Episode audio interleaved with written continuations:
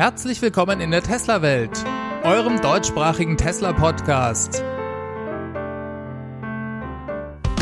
Hier die Themen. Neuer Antrieb mit Plaid-Modus, erste Retrofits mit Hardware 3 und Fußgängerwarnsystem im Model 3.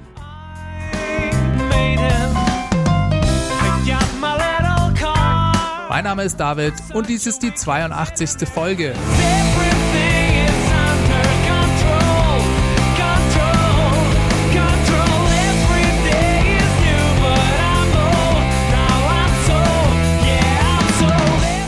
Herzlich willkommen zurück. Ich freue mich, dass ihr wieder eingeschaltet habt. Wir nehmen uns wie immer eine halbe Stunde Zeit, um uns alles Neue im Bereich Tesla anzuschauen. Es war schon wieder eine ereignisreiche Woche, so dass wir direkt einsteigen sollten. Wir sind schon wieder in der zweiten Septemberhälfte angekommen. Und was bedeutet das? Richtig, das Ende des dritten Quartals steht unmittelbar bevor. Bei Tesla bedeutet dies nach wie vor maximale Anstrengungen, um möglichst viele Fahrzeuge vor dem Ende des Quartals noch auszuliefern. Aus den USA hören wir über den Blog Electrek, dass Tesla hier extra nochmal zusätzlich Kaufanreize setzt zurzeit. Dazu haben sie in den USA erstmal die Supercharger-Meilen, die man bei Benutzung eines Referral-Codes bekommt, verdoppelt.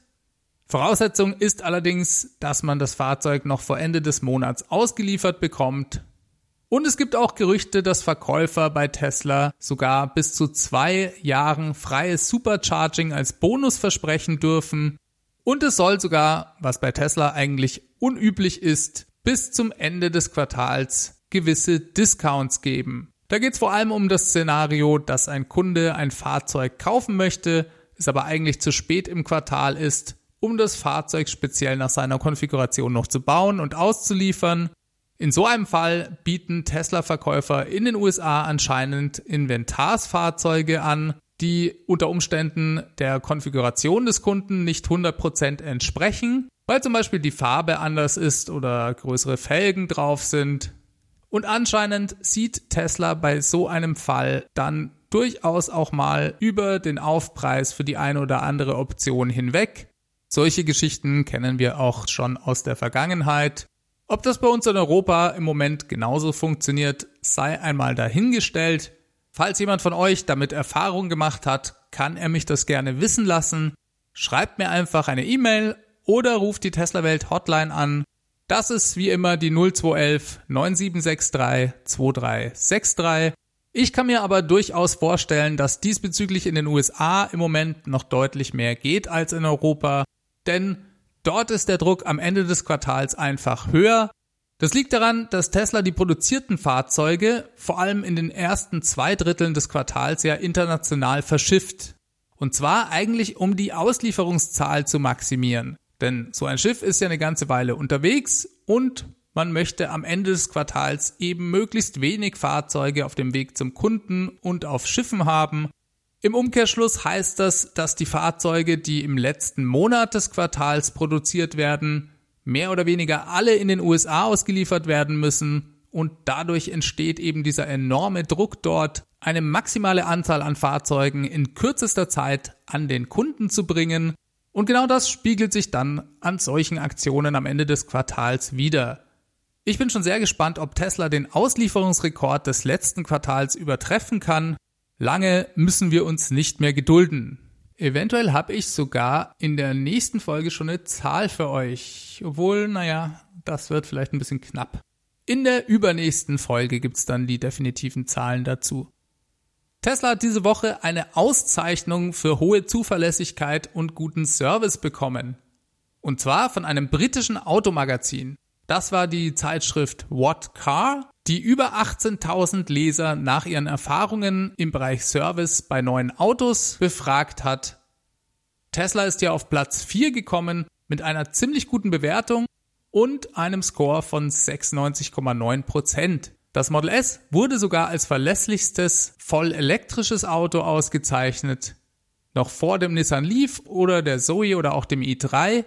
Hier gab es noch einen besseren Score von 98,9 Lediglich einige Hybridfahrzeuge gab es, die noch ein paar Punkte besser waren.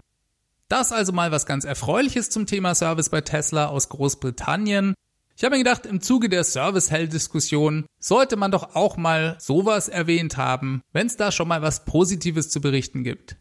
Wenn man jetzt doch noch ein bisschen stänkern wollte, könnte man bei diesem positiven Ergebnis vielleicht eine kleine Einschränkung sehen, dass in Großbritannien nämlich das Model 3 noch nicht lange am Markt ist. Dementsprechend konnte dies sicherlich noch nicht bei dieser Studie mit berücksichtigt werden. Das Model 3 ist zwar im August in Großbritannien gleich mal mit über 2000 ausgelieferten Einheiten richtig eingeschlagen und hat es sogar aus dem Stand heraus auf Platz 3 der bestverkauftesten Autos im August in Großbritannien geschafft. Trotzdem ist es für diese Studie damit unrelevant. Sehr interessant wird also, wenn What Car vielleicht in ein, zwei Jahren nochmal so eine Befragung macht, denn dann kann man vergleichen, ob und wie sich die Einführung des Model 3s in Großbritannien diesbezüglich ausgewirkt hat. Kommen wir mal zu einer der spannendsten Meldungen. Tesla hat diese Woche ganz so nebenbei in einem Tweet einen komplett neuen Antriebsstrang mit drei Motoren für das Model S, das Model X und den neuen Roadster angekündigt. Das Ganze kam über den offiziellen Twitter-Account von Tesla mit dem Titel Some Personal News dann stand da, dass Tesla soeben auf der bekannten Rennstrecke Laguna Seca einen neuen Rundenrekord von einer Minute 36,555 Sekunden aufgestellt hätte und das bei einer Testsession für den neuen Model S Plaid Powertrain mit einem neuen Chassis-Prototypen. Jo, und daraufhin kochte der Twitter selbstverständlich. Plaid-Modus, das wissen die meisten von euch sicherlich, ist genauso wie Ludicrous Modus eine Referenz auf den Film Spaceballs. Und irgendjemand schrieb dann, hey Elon, ein Model S mit drei Motoren und Plaid Mode? Und Elon antwortete, ja. Und stellte dann klar, der Plaid Powertrain ist ungefähr noch ein Jahr von der Einführung entfernt. Tesla wird ihn für das Model S, das Model X und den neuen Tesla Roadster anbieten. Model 3 und Model Y sind davon ausgeschlossen. Fahrzeuge mit dem neuen Antrieb werden teurer sein als das bisherige Angebot, aber laut Elon immer noch günstiger als die Konkurrenz, sprich der Porsche Taycan. Man werde auch schon bald noch mehr Infos darüber veröffentlichen. Ja, eine recht Tesla-typische Ankündigung für einen neuen Antrieb, wie ich finde. Einfach mal so im Nebensatz auf Twitter die Bombe platzen lassen. Dadurch, dass es noch ein Jahr dauern wird, bevor dieser Antrieb in Produktion geht, hält Elon auch seine Aussage oder sein Versprechen, dass es in diesem Jahr kein Update mehr fürs Model S oder X geben wird. Das kommt dann also offensichtlich erst 2020. Ich habe mich ehrlich gesagt ein bisschen erstmal gewundert, weil ich mir dachte, die Model S-Verkäufe haben ja gerade unter dieser Ungewissheit, ob es vielleicht doch noch ein Update geben wird, sehr gelitten.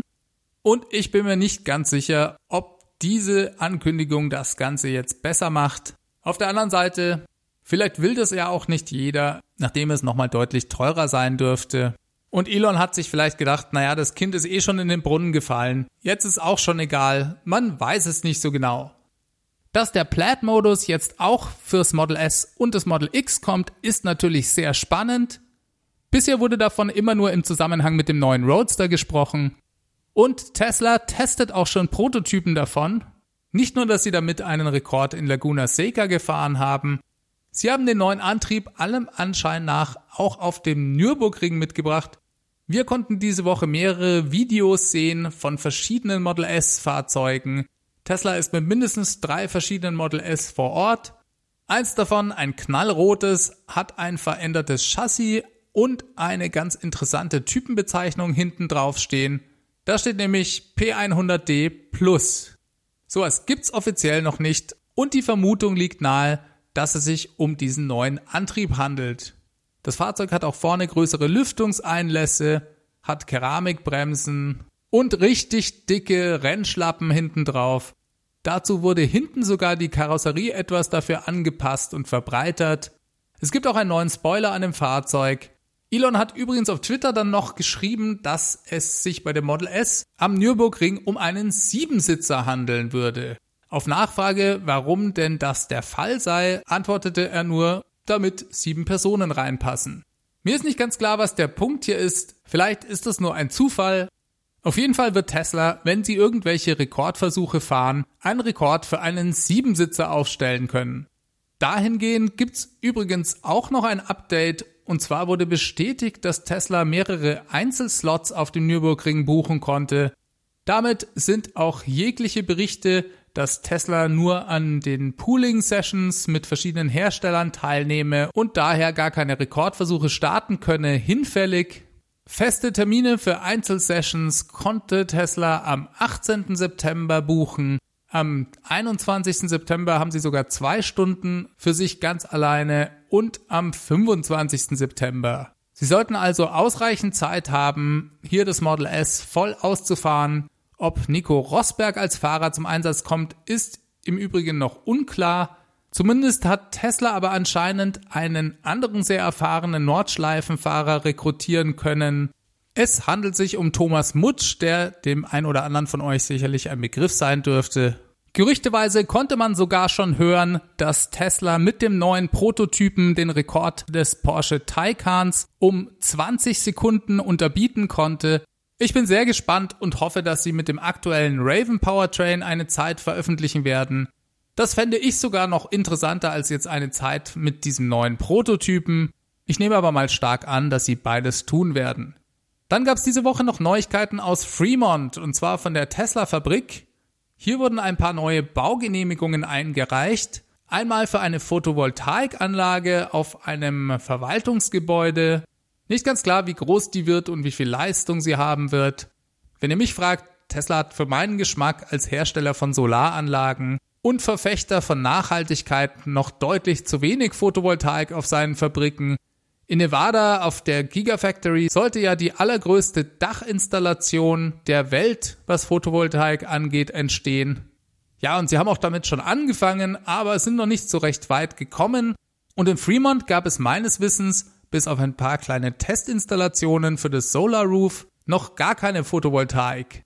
Hier hat Tesla also noch Nachholbedarf, denn für mich ist schon fast etwas grotesk, dass sie da noch nicht komplett mit Photovoltaik selber zugebaut sind. Schön zu sehen also, dass es hier, wenn auch langsam, vorangeht. Deutlich spannender war aber eigentlich noch eine weitere Baugenehmigung. Und zwar hat Tesla beantragt, eine neue Produktionslinie mit dem Namen GA5, das steht für General Assembly 5, aufzubauen. Bisher gibt es vier davon in Fremont, zwei Stück für Model S und X und zwei für das Model 3.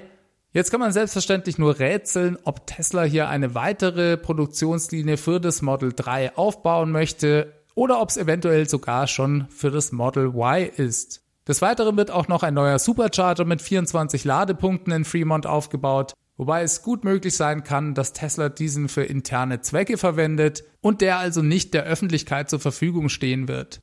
Tja, drei Anträge für Baugenehmigungen also diese Woche und allesamt sehr interessant. Oh, eine andere tolle Meldung fand ich auch, dass es anscheinend mit Retrofits für die Hardware 3 loszugehen scheint. Tesla hat diese Woche angefangen, erste Kunden nachträglich mit dem neuen Full Self Driving Computer nachzurüsten. Das ist die aktuelle Hardware 3, die so nicht mehr offiziell genannt wird, sondern schlicht und ergreifend Full Self Driving Computer heißt. Alle Fahrzeuge ab Hardware 2 aufwärts sind theoretisch upgradefähig.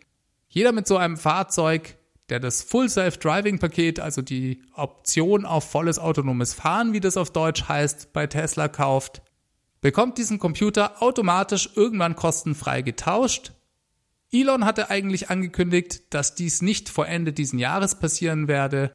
Das wäre auch nicht weiter schlimm, da laut Elon die aktuelle Software im Moment noch so geschrieben ist, dass sie keinen Vorteil aus diesem neuen Computer schlagen kann. Der Code ist komplett auf die alte Hardware optimiert und neue Features, die die enorme Rechenpower des Chips nutzen könnten, lassen noch auf sich warten. Auf Twitter sind Berichte von einzelnen Kunden aufgetaucht, die bei einem regulären Service Center Termin plötzlich angeboten bekamen, die Hardware mittauschen zu lassen. Tesla fängt also ganz langsam hier an, Fahrzeuge, die eh schon ins Service Center müssen, nachzurüsten. Sie beschränken sich im Moment auch erstmal auf Model S und X aber das ist doch schon ein sehr gutes Zeichen, denn das bedeutet, dass Tesla keine Probleme zu haben scheint, diesen Computer in großen Stückzahlen herzustellen bzw. herstellen zu lassen. Sie verbauen ihn ja seit Ende März in Model S und X und seit 12. April auch in jedem Model 3, das vom Band läuft. Und dass sie hier so viele übrig zu haben scheinen, dass sie jetzt nachträglich die alten Fahrzeuge nachrüsten können, das ist doch schon ein sehr gutes Zeichen. Und das vor allem schon Monate bevor es laut Elon eigentlich offiziell losgehen sollte. Wenige Wochen nachdem Tesla ein Mietangebot für Privatkunden für Photovoltaikanlagen eingeführt hat, folgt diese Woche die Variante für Unternehmen. Das Angebot ist zunächst nur in Kalifornien verfügbar und ist unter tesla.com slash bigsolar zu finden. Es funktioniert ein bisschen anders als bei den Privatkunden, denn Firmen müssen an Tesla nicht eine feste Miete dafür bezahlen, sondern es wird die tatsächlich produzierte Menge an Strom zu einem festen Preis pro Kilowattstunde abgerechnet. Gleich ist allerdings, dass man bei der Mietvariante keinerlei Anzahlung braucht und jederzeit den Vertrag auch kündigen kann. Tesla geht hier also in Vorleistung, was aus Anlegersicht sicherlich nicht ideal ist, da es viel Kapital bedarf und bindet. Das haben wir bereits in Folge 78 besprochen. Schauen wir uns kurz mal die Optionen an.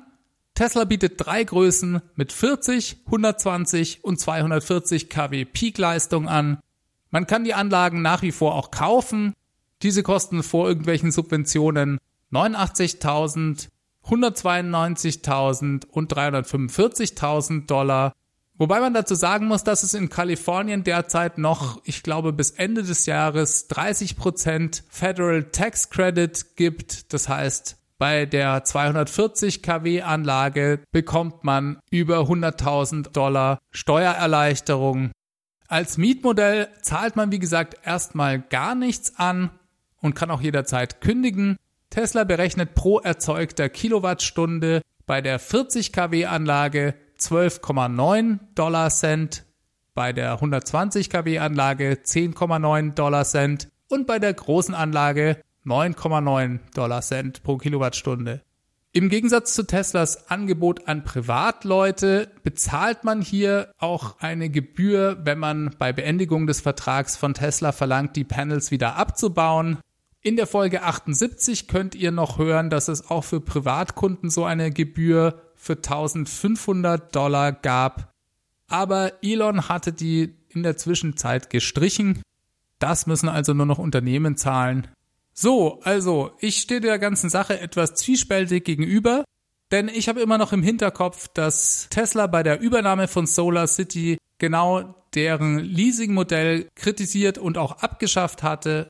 Und bei dem jetzt eingeführten Modell ist das Ganze aus Teslas Sicht ja fast noch ein bisschen schlimmer, denn man kann den Vertrag jederzeit abbrechen. Bei Solar City gab es zumindest jahrelange Vertragsbindungen. Aber na gut, man muss mal abwarten, wie sich das entwickelt. Und ich bin schon sehr gespannt, inwieweit das die Solarsparte bei Tesla pushen wird, nachdem diese ja in den letzten Jahren stark zurückgegangen ist. Dann habe ich noch eine recht kuriose Story auf teslarati.com gelesen. Und zwar ging es hier um eine Art Bestenliste der sichersten Fahrzeuge, die jährlich von einer schwedischen Versicherungsfirma namens Folksam, Folksam, ich weiß nicht genau, wie man spricht, veröffentlicht wird. Komischerweise fehlte auf dieser Liste von Tesla-Fahrzeugen jegliche Spur und die Versicherung gab auf Nachfrage dazu an, dass Tesla es nicht auf die Liste geschafft hätte, weil es einfach zu wenig Unfälle mit Tesla-Fahrzeugen dieses Jahr gegeben hätte und es dementsprechend statistisch nicht relevant und auswertbar gewesen sei.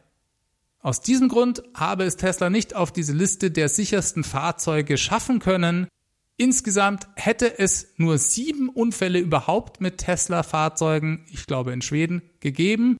Und das sei eben viel zu wenig. Tesla habe viele Sicherheitssysteme und sei überhaupt sehr sicher, was bedeutet, dass sie es eventuell nie auf diese Liste schaffen werden. So ein Zitat von Anders Kalgren, dem Head of Research bei dieser Versicherung, gegenüber einer Nachrichtenagentur. Elon twitterte gleich dazu, dass er ironischerweise hoffe, es nie auf diese Liste zu schaffen. Ja, schon eine ziemlich geile Story, die wollte ich euch auf keinen Fall vorenthalten. Tesla baut Fußgängerwarnsystem ins Model 3 ein. Seit Juli gibt's ja bei uns diese gesetzliche Verpflichtung, dass in batterieelektrischen Fahrzeugen, die nach diesem Monat auf den Markt kommen, ein Fußgängerwarnsystem eingebaut sein muss. So eine ganz ähnliche Regelung gibt's auch in den USA und dieses Warnsystem soll bis zu einer gewissen Geschwindigkeit, in den USA sind es 19 Meilen pro Stunde, also 30 kmh, Fußgänger durch einen Ton auf das Fahrzeug aufmerksam machen. Bei uns sind es, glaube ich, offiziell nur 20 kmh, wobei unsere Zoe, die so ein System schon hat, macht das bis 30 kmh. Ja, und im Netz ist eine Tesla-interne Kommunikation aufgetaucht, in der es heißt, dass ab dem 1. September 2019 alle gebauten Model 3 für den US-Markt mit diesem Warnsystem kommen. Es gibt auch im Netz auf YouTube bereits Videos von Leuten, die das Geräusch aufgenommen haben. Es gibt da zwei verschiedene Geräusche beim Vorwärtsfahren und Rückwärtsfahren. Ich verlinke euch mal das Video dazu. Das findet ihr in den Show Notes. Das Geräusch beim Vorwärtsfahren fand ich relativ komisch. Das rauscht einfach nur ein bisschen und beim Rückwärtsfahren klingt es relativ basic. Könnt ihr euch gerne mal anhören. Wir sind natürlich gespannt, wann das für Europa kommen wird. Dazu gibt's leider bisher noch keine Informationen. So, und dann kommen wir noch zu einem Anruf, der mich diese Woche erreicht hat. Und zwar vom Karl aus Wien.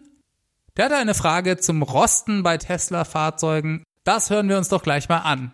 Karl, schieß los. Ja, hallo, hier spricht der Karl aus Österreich. Ähm, ich frage mich, wie es mit der Haltbarkeit der Tesla-Autos aussieht. Elon Musk ist ja grundsätzlich ein ähm, Umweltgedanke, also der treibende Gedanke bei, bei Tesla. Ähm, ja, genau. Weiß man etwas darüber, auf welche äh, Lebensdauer die Autos ausgelegt sind? Schlussendlich dominiert ja dann irgendwann mal der Rost. Also hier dürfte die, der Rostschutz der entscheidende Faktor sein. Äh, und auch diesbezüglich äh, gibt es hier Unterschiede zwischen, zwischen Multicode und den einfachen Farben.